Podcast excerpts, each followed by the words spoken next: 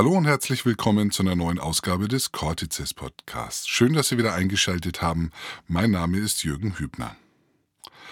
Heute geht es um Geist im Computer, von der künstlichen Intelligenz zu autonomen Organismen. Gegenwärtig ist die sogenannte künstliche Intelligenz nur ein Schatten vorausgegangener menschlicher Gedanken, entweder in Form von Programmen oder der von Massen von Beispiellösungen.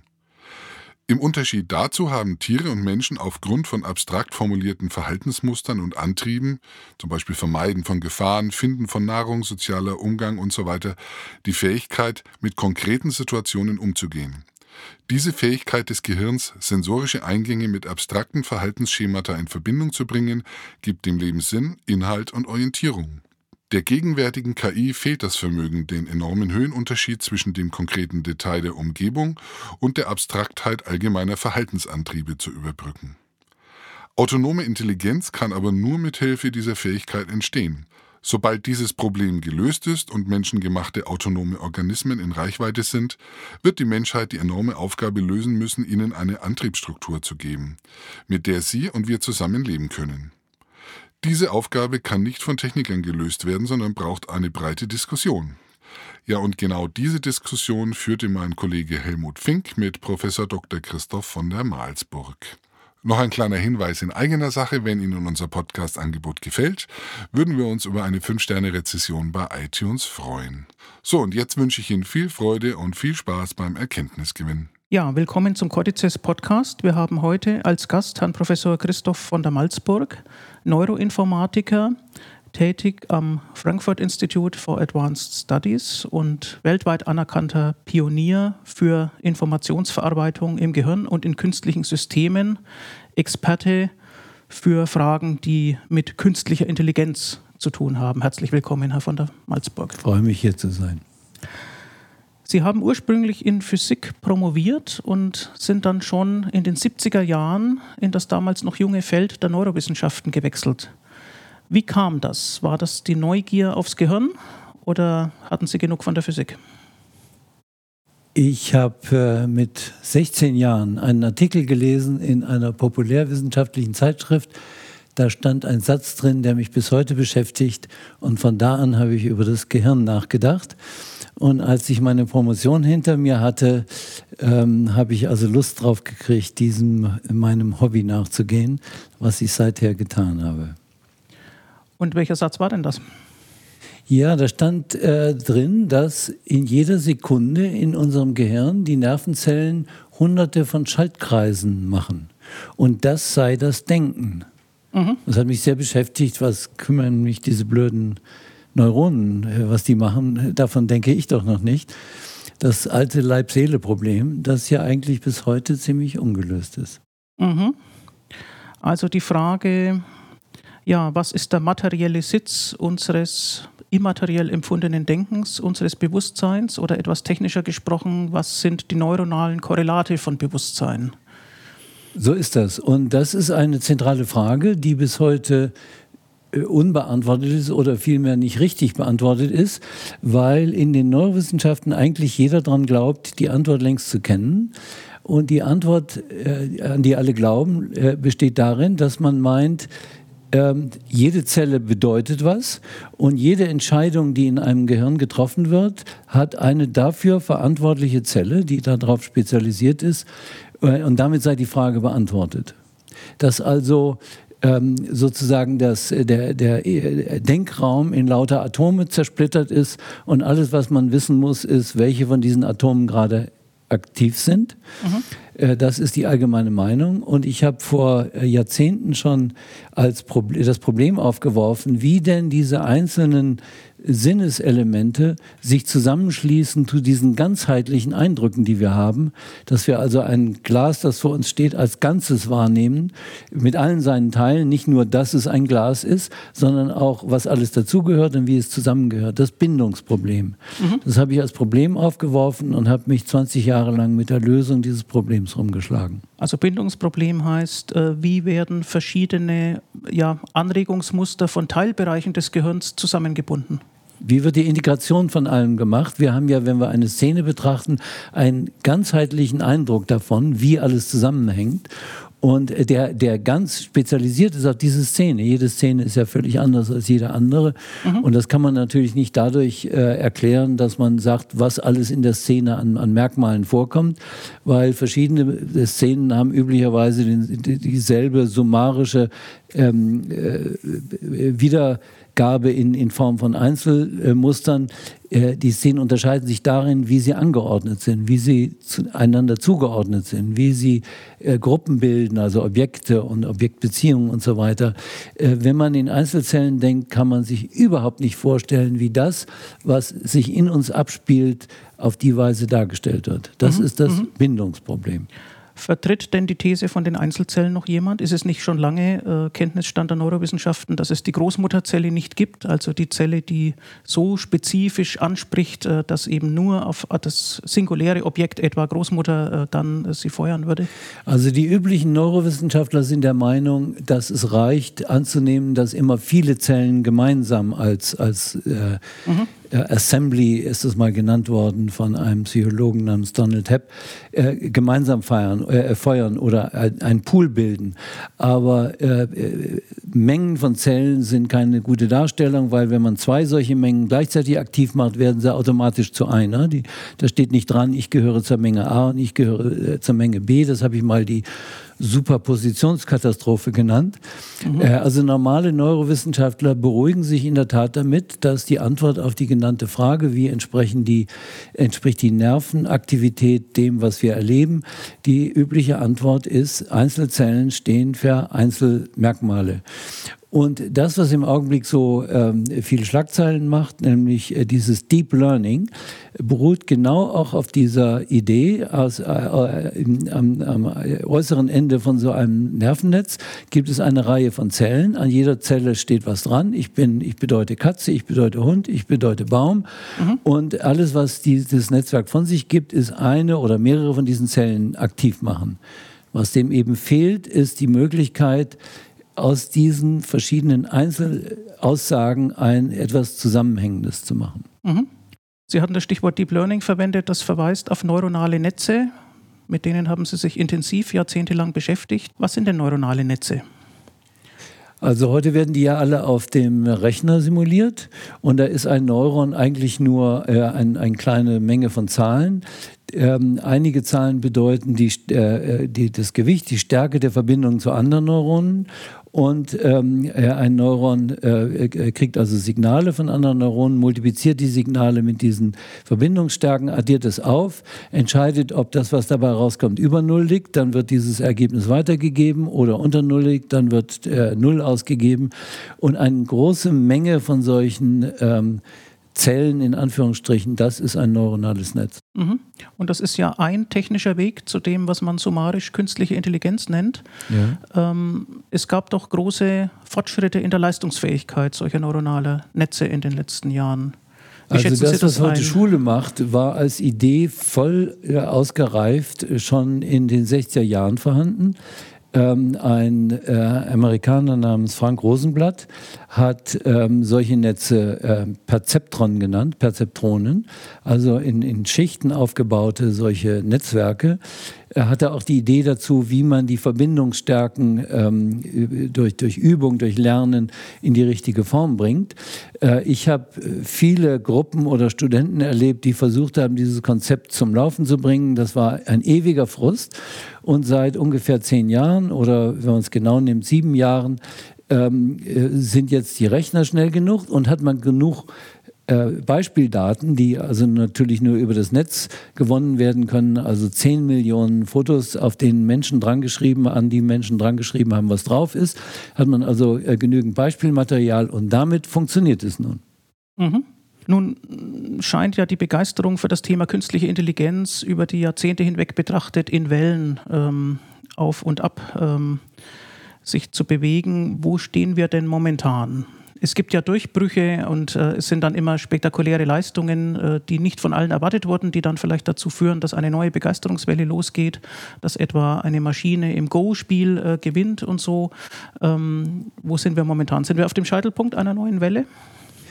Ich glaube, wir sind auf dem Scheitelpunkt einer neuen Welle. Die äh, Leute, die ähm, sich mit Technik beschäftigen, sind der Meinung, nun haben wir es. Ähm, es ist ja auch in der Tat ein großer Durchbruch ähm, jetzt sowas machen zu können, wie aus Bildern äh, Objekte zuverlässig zu erkennen oder äh, Sprache, also gesprochene Sprache in Text übersetzen zu können, zuverlässig, also in solchen, ähm, äh, in solchen Software-Teilen wie Siri zum Beispiel oder Alexa. Äh, und äh, ich finde es auch sehr beeindruckend, wie mit dieser Technik äh, jetzt Sprache übersetzt werden kann.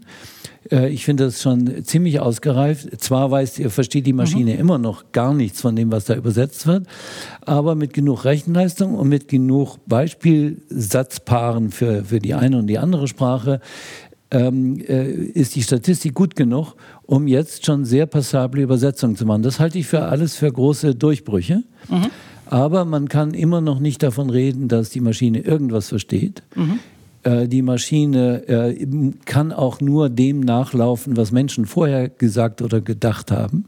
Mhm. Äh, also ähm, wenn, wenn äh, ein, ein, neues Objekt auf, einer, auf dem Futter auftaucht, wo noch nie vorher jemand äh, dran geschrieben hat, was das ist, ist die Maschine völlig hilflos oder wenn ein, ein, ein, neuer Satz äh, vorkommt, der ein komplizierter Satz, der in dem ähm, Übungssätzen äh, noch nicht vorgekommen ist, dann ist die Maschine hilflos. Und insbesondere äh, ist die heutige Technik noch nicht fähig, sowas zu machen wie ein selbstfahrendes Auto zuverlässig durch den Stadtverkehr zu lenken mhm. oder einen Roboter in der Küche einen Kuchen backen zu lassen. Das heißt, gerade komplexe Aufgaben werden von den künstlichen Systemen noch nicht zureichend gelöst. So ist das. Also die, ähm, es, man kann sich darüber streiten, ob das, was wir heute haben, wirklich Intelligenz genannt werden kann oder nur Nachplappern von dem, was Menschen vorher gedacht haben. Also entweder durch Beispielsätze ähm, äh, geben oder durch Programmieren. Das ist ja die andere mhm. Art der künstlichen Intelligenz, dass man eben Programme schreibt, mit denen also nun irgendeine Aufgabe abgearbeitet wird. Auch da hat der Mensch alles, muss der Mensch alles vorher gedacht haben. Mhm. Nun hatten Sie in Zusammenhang mit Spracherkennung und Übersetzungsleistung gesagt, die Maschine versteht nicht wirklich, was sie tut. Ist das denn eine legitime Anforderung? Könnte man nicht im Sinne des Turing-Tests sagen, wenn die Maschine die Leistung erbringt, dann ist das eigentlich alles, was wir erwarten können? Und wie die Maschine das tut und ob die dabei was empfindet und so weiter, ähm, das bleibt in der Blackbox. Das wissen wir beim Mitmenschen vielleicht letztlich auch nicht. Äh, übersetzen ist ja nun in dem Sinne nicht äh, schöpferisch, weil der Sinn äh, von dem, dem ursprünglichen Autor des äh, zu übersetzenden Textes stammt. Und ähm, äh, das Übersetzen ist also in, in sich keine wirkliche Intelligenzleistung. Ich finde es, wie gesagt, sehr beeindruckend, dass auch äh, vieldeutige Worte äh, richtig übersetzt werden, üblicherweise einfach, weil der, äh, weil der statistische Zusammenhang der anderen Worte die Bedeutung äh, klar macht. Ähm, dass äh, das System diese Sätze nicht äh, versteht, merkt man gelegentlich daran, dass eben das, was da hingeschrieben wird, einfach keinen Sinn macht. Man kann also nicht ein Buch in ein Übersetzungsprogramm reinstecken und, äh, und, und das Ergebnis publizieren, weil das Ergebnis äh, im Großen und Ganzen eben nur stückweise verständlich in, in seiner Gesamtheit nicht ver äh, verstanden werden kann. Mhm. Na gut, aber das ist ja eine Situation, die man als, ähm, als momentanes Durchgangsstadium betrachten könnte. Die Leistungen der Maschinen werden ja besser. Und nehmen wir mal an, ähm, ein solches maschinelles System kann die Übersetzungsleistung bei ganz unterschiedlichen Texten perfekt erbringen. Ähm, wie stehen Sie dann zum Kriterium des Turing-Tests? Also ich würde mal, äh, ich würde nie drauf reinfallen und Sie auch nicht. Im Übrigen, Sie brauchen nur, also Sie brauchen sich ja auch natürlich nur auf aktuelle Situationen zu beziehen, äh, also äh, lokal bekannte aktuelle Situationen für die die Maschine natürlich keine Ahnung hat. Äh, solche äh, Programme wie das von IBM erstellte Watson, die haben Zugang zum Web und können unendliche Massen von äh, im, im, äh, im, im, Netz verfügbaren Daten schnell abrufen. Also die würde man nicht so schnell erwischen, indem sie nicht wissen, wer da gerade der Staatspräsident ist oder was gestern mhm. von Unfall passiert ist oder so, äh, weil das Netz eben ihnen diese Information geben würde.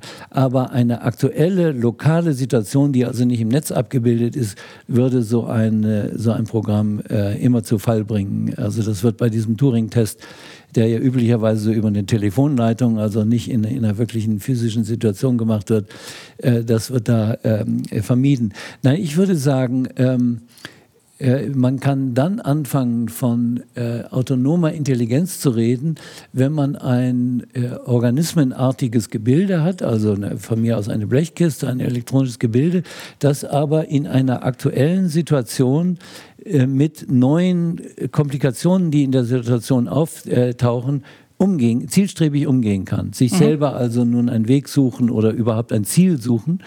Und ähm, äh, das, was jede Maus tut, die also nun in irgendeine Situation geworfen wird, äh, äh, wo es brenzlig wird, dann findet sie einen Weg in eine, in eine dunkle Ecke und, äh, oder findet was zu fressen oder und so weiter. Mhm. Diese Art von selbstständiger Handlung, die muss man eigentlich äh, äh von intelligenten Wesen verlangen, mhm. während in dem, was heute, also zum Beispiel bei diesem Go-Programm, ähm, immer vom Menschen vorgegeben wird, ist die augenblickliche Aufgabe. Mhm.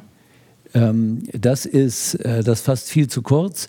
Äh, in diesem Sinne ist eben auch in der ganzen heutigen künstlichen Intelligenz diese Verarbeitung von äh, Triebstruktur, die ja für uns eine Riesenrolle spielt, dass wir also überleben wollen, wir wollen äh, Sicherheit haben, wir wollen uns ernähren, wir wollen äh, sozialen Umgang äh, haben, wir wollen uns fortpflanzen. Äh, diese Art von äh, komplexer Triebstruktur, die, die wird ganz stiefmütterlich behandelt, mhm. weil die Zielsetzung immer in der Hand des Ingenieurs des Menschen ist, mhm. heute mhm. noch. Ja, das heißt also, Sie legen Wert auf eine Art von Verhaltensautonomie oder auch Spontanität des Verhaltens und nicht nur schnelles Abarbeiten vorgegebener Aufgaben. Äh, und ich weiß, dass Sie dann äh, dafür auch äh, nicht mehr den Begriff Maschine, sondern vielleicht den Begriff elektronischer Organismus verwenden würden. So ist das. Also eine Maschine ist ihrem Wesen ja nach, äh, ihrem Wesen nach so gebaut, dass sie für uns irgendeine Arbeit verrichtet, dass sie ein Werkzeug in unserer Hand ist, dass sie genau das tut, was man man nie aufträgt. Eine Maschine, die viel zu spontan, die, die, die zu viel Spontanität entwickelt, die, äh, mit der ist nicht mehr gut äh, umgehen. Mhm. Also in, dem, äh, in The Hitchhiker's Guide äh, to the Galaxy gibt es einen Aufzug, da sagt man in den fünften Stock bitte, sagt wir haben aber ein sehr schönes Bistro oben auf, dem, auf der Dachterrasse, nein, den fünften Stock bitte. Unten haben wir ein Restaurant, nein, den fünften Stock. Also diese Art von Diskussionen würde man ja natürlich mit einer Maschine nicht führen wollen, aber von einem Organismus würde man im Gegensatz dazu verlangen, dass er in einer komplexen Situation selber weiß, was er tut. Und wenn wir nun autonome Autos bauen wollen, dann müssen wir von denen ja verlangen, dass sie mit unvorhergesehenen Verkehrssituationen mhm. selbstständig umgehen. Mhm. Wir müssen denen also nun eine Antriebsstruktur geben, die Sinn macht aus bisher noch nicht vorhergesehenen Situationen. Mhm. Das ist eine, äh, das ist eine, eine, das wird im Augenblick der Autoindustrie sehr klar. Wir haben ja sehr vollmundig äh, selbstfahrende Autos für in wenigen Jahren äh, vorausgesagt. Und denen wird im Augenblick sehr klar, dass das ein Ziel ist, das mit der gegenwärtigen Technik gar nicht erreicht werden kann. Mhm. Aber Sie halten es prinzipiell technisch für erreichbar.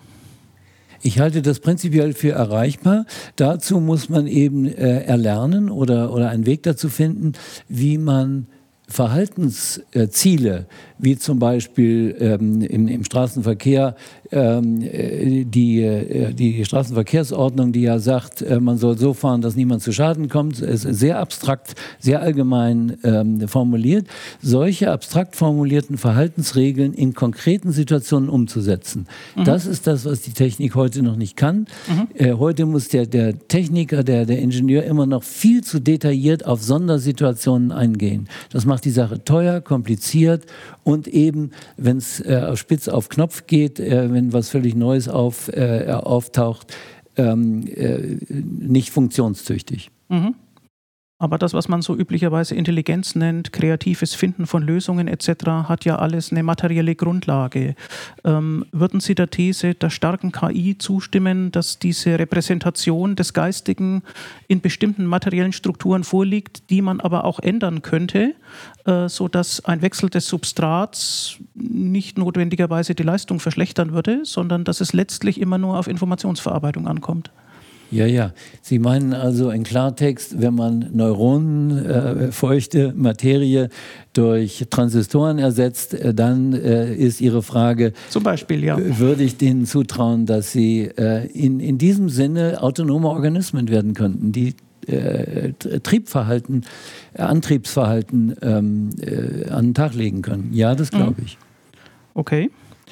Ja, das führt natürlich auf die weitere Frage ob dann der Mensch immer die Lebensform äh, bleiben kann, ähm, die die maximalen Fähigkeiten hat auf der Erdoberfläche oder ob wir nicht plump gesprochen von den selbstgeschaffenen künstlichen Organismen eines Tages überholt werden.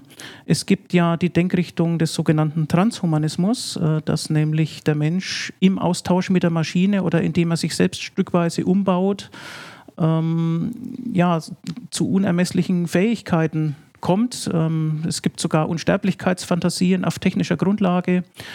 Wie stehen Sie denn zu diesen teilweise ja sehr weit gespannten Versprechungen?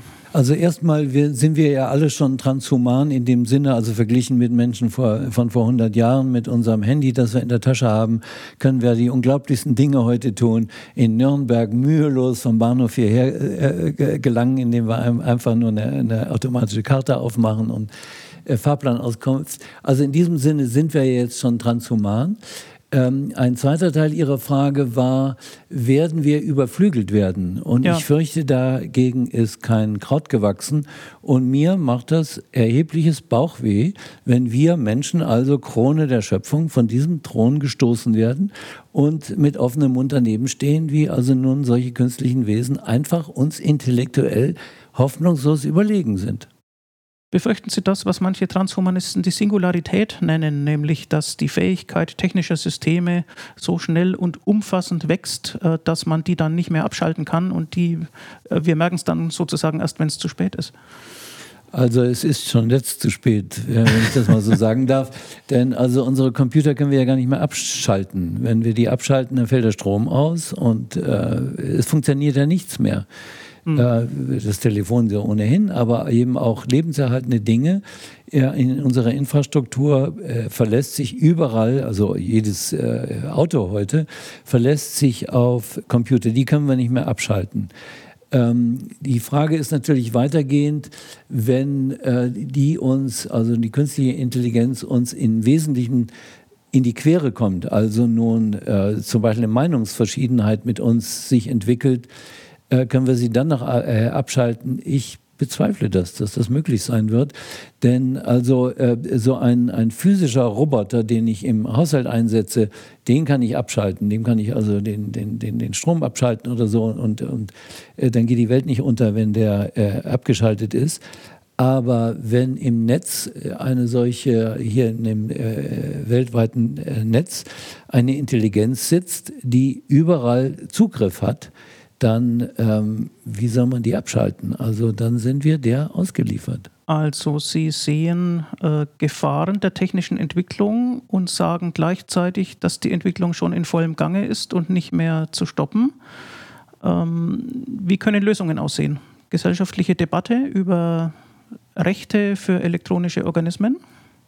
Also äh, ich denke, dass diese ähm, äh, Entwicklung nicht zu stoppen ist. Allein die Militärs werden natürlich alles dran ansetzen, zu verhindern, dass der Feind bessere und schneller schießende Roboter hat. Und deswegen fühlen die sich absolut gezwungen, nun also selber äh, kampffähige Roboter zu bauen, die also in einer komplexen Battlefield-Situation, wie das bei den Amerikanern heißt, mhm. äh, Entscheidungen treffen werden.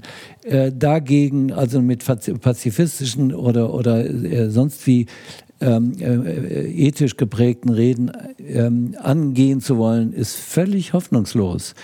Und ähm, die äh, Technik, also äh, siehe selbstfahrende Autos, schreit ja laut nach dem, next, äh, next, äh, dem nächsten schönen Spielzeug. Und alle kaufen es und alle wollen mitmachen. Also die Triebfedern sind so stark, dass alle unsere Diskussion es nicht verhindern wird. Aber ihr, der nächste Teil Ihrer Frage war ja, wie gehen wir als Gesellschaft damit um? Ja. Und das, was wir, ähm, ich habe ja vorhin gesagt, ähm, autonom werden diese äh, Gebilde nur, wenn sie eine eigene, auf abstrakter Ebene formulierte Antriebsstruktur haben. Mhm. Und auf die müssen wir natürlich einwirken. Und das ist eine Sache, die nicht für Techniker ist, sondern ist für uns alle. Wir können alle drüber reden. Juristen, mhm. äh, Theologen, Philosophen, äh, äh, wir Menschen, Sie und ich, wir, müssen, wir können und müssen alle darüber reden, was soll so ein autonomer äh, äh Organismus wollen? Was soll er, was ist sein, seine Lebensperspektive? Und da gibt es natürlich gigantische Unterschiede. Man kann sich natürlich Dystopien denken, wie es ja im Kino äh, wunderbar ausgeixt wird, dass die also entweder einfach böse sind, uns Menschen gegenüber uns einfach ausradieren wollen, oder im Sinne eines höheren Zieles wie der Erhaltung der Zukunft der, Men äh, der, der, der Erde den Menschen als äh, Pest am Leibe dieser Erde ansehen und äh, also zumindest eindämmen ja. so wie in, in solchen, äh, ähm, in, in diesen äh, wunderschönen Filmen, die man zu sehen kriegt. Das ist ein pessimistisches Menschenbild eigentlich, ja. Ja, ja. Ähm, im Idealfall werden die zu uns äh, also nun äh, Be Begleiter werden, mit denen wir gut auskommen, die uns gegenüber Empathie haben, die also sich anständig verhalten uns gegenüber, die äh, unsere Rolle im historischen Sinne als ihre Väter äh, anerkennen und uns also mit Ehrerbietung äh, entgegenkommen, uns zumindest also äh, gut behandeln, indem sie uns etwas übertrieben zooartig, also nun äh, in, in, in, ein Laufstellchen äh, einsperren. Also im Idealfall werden sie freundlich mit, mit uns und mit sich selber umgehen. Mhm. Und äh, man könnte ja natürlich auch die Hoffnung haben, dass tiefere, höhere Einsichten, also höhere Intelligenz, äh, inhärent äh, zum Guten strebt. Ja, also das heißt, bevor nun das Wettrüsten autonomer Agenten losgeht, äh, haben wir doch noch die Chance, die Antriebsstruktur dieser, ähm, ja, wie soll man sagen, Geräte, Organismen zu beeinflussen. Ja, und ich meine, die Diskussion sollte heute, hier und jetzt losgehen. Mhm. Ja, vielleicht kommen wir ähm, gegen Ende unseres Gesprächs nochmal zurück auf die Erforschung des Gehirns. Sie sind ja am Human Brain Project äh, führend beteiligt, eine ja, ein Nachfolgeprojekt des Blue Brain Project. Ähm, wieso eigentlich Blue Brain? Was war da blau? Also ich glaube, das geht darauf zurück, dass bei IBM die Farbe Blau irgendwie eine große Rolle spielt. Die haben einen Computer, der sich Deep Blue nennt. Mhm. Und die haben dem Henry Markram, der das äh, Blue Brain äh, Projekt äh, ins Leben gerufen hat, haben die diesen Computer zur Verfügung gestellt. Daher kommt das wohl. Mhm. Das Blue Brain. Äh, Sie sagen, ich habe eine führende Rolle, ich habe äh, ich hab vielleicht eine begleitende Rolle beim Human Brain Project. Ich bin in dem äh, Scientific Advisory Board, also in dem Beratergremium und habe ähm, äh, mein, mein, meine Einflussmöglichkeiten sind nahe null, möchte ich nur sagen. ich äh, bin also äh, nicht viel mehr als ein Beobachter dieses Projekts. Ja, ein Gehirn denkt ja ohnehin nie alleine, aber bei diesem Projekt soll das Funktionieren des Gehirns erforscht werden. Die Europäische Union hat ja eine Milliarde zur Verfügung gestellt dafür vor ein paar Jahren. Ähm, was sind denn die gewonnenen Erkenntnisse, was sind die Fortschritte im Rahmen dieses Projekts? Also ähm, Henry Markram hat, äh, bevor es losging, um dieses Projekt also nun ähm, äh, zu, zu propagieren, den Eindruck vermittelt, äh, äh, zu vermitteln versucht, dass das Ziel das Simulieren eines äh, Gehirns im Computer sein würde, in der Idee, dass jeder, der ihm zugehört hat, das Gefühl hat, das wird dann intelligent sein und verstehen und wird also ein funktionierendes Gehirn sein. Ähm, davon ist nun gar keine Rede mehr. Mhm. Äh, kaum war das äh, Projekt genehmigt, war nur noch, äh, ist nur noch die Rede davon, dass Infrastrukturentwicklung gemacht wird, dass technologische Entwicklung gemacht wird, kann gleich noch was dazu sagen, und dass vor allen Dingen Daten gesammelt werden. Mhm. Und das sind auch nur die Ergebnisse, die man von diesem Projekt erwarten kann. Also Kritiker sagen ja, man hätte das Geld lieber in die Erforschung äh, des natürlichen Gehirns als in die künstlichen Simulationen stecken sollen. Aber andererseits gibt es ja unter äh, Technologen immer den Spruch, man hat nur das wirklich verstanden, was man nachbauen kann. Ähm, wie weit ist man denn? Es gibt doch irgendwie Teile des Rattengehirns, die man jetzt besser versteht, oder? Äh, die, die Neurowissenschaften sind außerordentlich aktiv ähm, sind ja ein, ein breit aufgestelltes Gebiet mit sehr vielen äh, Verzweigungen. Was wirklich atemberaubend äh, vor sich geht in diesem Bereich ist, dass in schneller Sequenz, also alle paar Jahre, wieder eine völlig neue Methode entwickelt wird, mit der man das Gehirn besser untersuchen kann. Also heute gibt es ähm, Methoden, um äh, die Aktivität sämtlicher Nervenzellen kleiner Tiere, das müssen kleine Tiere sein, die vor allen Dingen durchsichtig sind, also kleine Fische äh, bieten sich da an, äh, mhm. die, die Aktivität sämtlicher Nervenzellen gleichzeitig aufnehmen zu können. Oder äh, mit Optogenetik kann man also Nervenzellen zum Leuchten bringen, wenn sie aktiv sind, kann also dann mit der Kamera deren Aktivität aufnehmen. Oder mit äh, Licht einer gewissen Wellenlänge kann man sie anregen, mhm. und zwar zelltypspezifisch. Oder man kann einen kleinen Würfel von Nervengewebe in so feine Scheiben schneiden, dass man also jede feinste Verbindung aufnehmen kann und dass also an die, die Schaltung in diesem Würfel rekonstruieren kann. Es gibt also ganz viele äh, atemberaubende neue äh, Techniken, die uns aber alle nicht erzählen, wie es funktioniert. Mhm. Und diese Techniken sind auch im Rahmen des Human Brain äh, Projekts. Die werden da äh, auch verfolgt. Sie, Sie, haben vorhin gesagt, sollte man nicht lieber das Gehirn untersuchen? Das wird im Namen des, äh, Rahmen des Human Brain Projects auch untersucht. Mhm. Ähm, auch äh, man kann es ja nicht nur als, äh, man muss es ja nicht als, als physisches Objekt untersuchen, sondern man kann auch die Funktionen untersuchen. Das nennt man äh, Kognitionsforschung, die wird also im Human Brain Project äh, auch verfolgt. Also das, äh, das natürliche Gehirn wird da sehr wohl untersucht. Äh, die Technik äh, hat ähm, zwei oder drei Aspekte. Das eine äh, im, Rahmen des Human Brain Projects. Das eine ist die Einrichtung von oder Verfügbarmachung von Hoch Höchstleistungsrechnern für Simulationen von, ähm, von Hirnstrukturen. Das war ja äh, das Kernstück von dem Blue Brain äh, Projekt, also mhm. äh, Deep Blue. Äh, das zweite ist das Bereitstellen von oder das Arbeiten an Techniken, um ähm, Elektronik im Stile von Nervenzellen, das nennt man neuromorphes Rechnen, zu entwickeln. Also ein äh, Parallelrechner, die aus lauter sehr kleinen Rechenwerken bestehen, die die einfache Funktion von Modellneuronen haben. Das ist eine Entwicklungsrichtung, die im Human Brain Project und im Übrigen auch von großen Firmen, IBM und äh, Intel äh, und Nvidia verfolgt wird. Und das dritte ist, äh, Neuro, äh, es wird eine Neuro-Robotic-Plattform entwickelt, ähm, das ist also ein Projekt, in dem in einer virtuellen Welt, also im Computer erzeugten Welt in grafischer Form, in einer Umwelt lauter Roboter, die es auch in physischer Form gibt, also nun als Software erzeugt werden, die da drin sich mhm. bewegen können. Und das ist eine ideale ähm, Testumgebung, in der man äh, Gehirnfunktionsideen ausprobieren kann, mhm. Äh, wo also äh, im Idealfall man das äh, erreicht, dass so ein kleiner Roboter wie eine Maus, die, die äh, simulieren im Übrigen auch eine kleine Maus und bauen auch eine mit 3D-Druck in, in, in physischer Form. Äh, äh, mhm. Also wo man im Idealfall so eine kleine Maus in einer etwas komplizierteren Umgebung dazu bringen kann, ähm, sich vernünftig zu verhalten mit einer richtigen Antriebsstruktur. Das ist also die dritte mhm. Komponente, technologische Komponente in dem Human Brain Project. Mhm.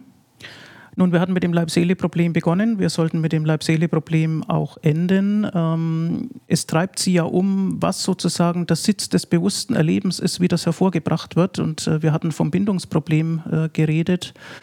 Haben Sie denn die Lösung? Es war da lange Zeit war doch äh, die Meinung, dass das synchrone Feuern von Neuronenverbänden vielleicht das Entscheidende sei. Ähm, was ja, das Sie hatte heute? ich vorgeschlagen und es gab auch ein oder mehrere Labors, die diese Idee also nun im Experiment umsetzen wollten. Ich habe leider feststellen müssen, dass das gleichzeitige Feuern als Integrationsmittel, um, um also nun die richtigen äh, Neuronenverbände als, als solch, als zusammen in ihrer Zusammenarbeit deutlich zu machen, dass das im Gehirn zu langsam ist, dass das also nicht genügend Information pro Sekunde äh, umsetzt. Mhm. Ich habe also diese Idee, die ist nicht falsch, aber die ist ungenügend. Ähm, ich habe die zur Seite geschoben und äh, bin auf äh, eine neue Lösung gestoßen die ich auch mit drei Worten beschreiben kann, mhm. nämlich eine Menge von Zellen, die man immer mal wieder aktiv macht, die verändern ähm, ihre Verbindungen in Antwort auf die Aktivitäten, die sie haben. Die Verbindungen erzeugen Signalkorrelationen, also Synchronizität, mhm. die wirkt auf die Verbindungen zurück. Und äh, wenn, die, wenn diese Schleife eine Weile gelaufen ist, äh, entstehen Verbindungsstrukturen einer gewissen Sorte, einer gewissen Verbindungsstruktur. Die haben wenige Verbindungen pro Leitung und jede Leitung äh, äh, der Erfolg jeder Leitung besteht darin, dass es andere indirekte Leitungen gibt, die äh, vom selben Ursprung zum selben Ziel führen. Das sind also, das nenne ich ähm, Netzfragmente, mhm. die als Komplexsymbole aus vielen Neuronen bestehen, ähm, agieren. Und diese Netzfragmente passen zusammen, die werden also so schnell aktiviert oder deaktiviert, wie wir denken. Das entspricht also diesem Satz, von dem ich vorhin gesprochen habe, den ich mit 16 Jahren gelesen habe. Die Nervenzellen machen jede Sekunde viele Schaltkreise, aktivieren viele Schaltkreise. Und diese Netzfragmente passen aber wie Puzzlesteine nur in gewisser Weise zusammen, in sinnvoller Weise zusammen, sodass sie zusammen ein größeres solches Netz erzeugen.